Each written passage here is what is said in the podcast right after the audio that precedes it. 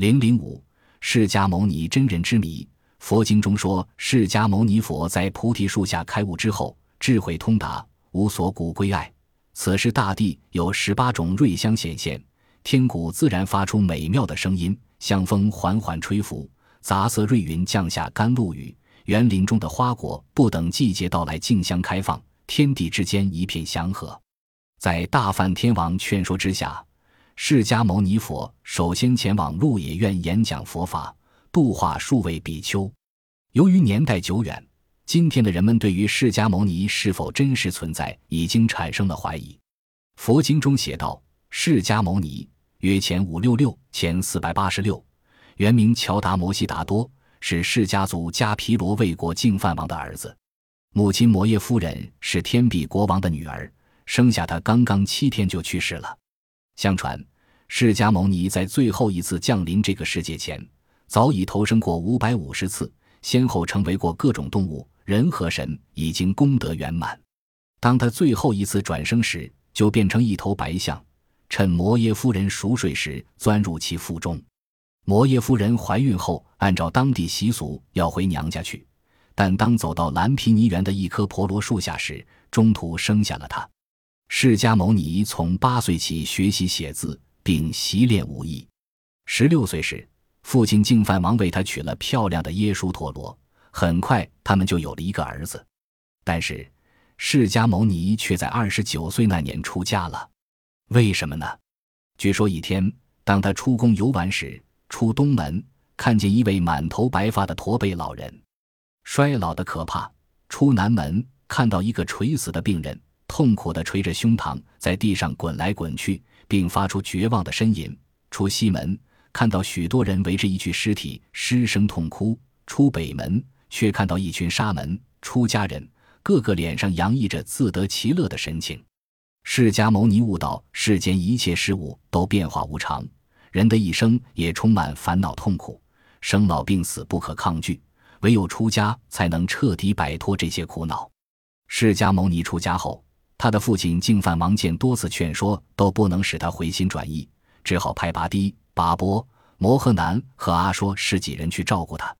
他们一行六人拜访当地著名学者，寻求人生真谛，却始终找不到答案。来到尼连禅河边的苦行林中苦修六年，也终无所获。释迦牟尼放弃苦修，在尼连禅河中洗去六年的污垢，又吃了牧羊女献上的乳糜。在一棵菩提树下冥思苦想了七天七夜之后，终于大彻大悟而成佛。尽管佛教徒坚称释迦牟尼是一位真实存在过的人，很多习惯于把佛经作为理论甚至哲学范畴的东西加以研究的人，却觉得释迦牟尼是虚构出来的神。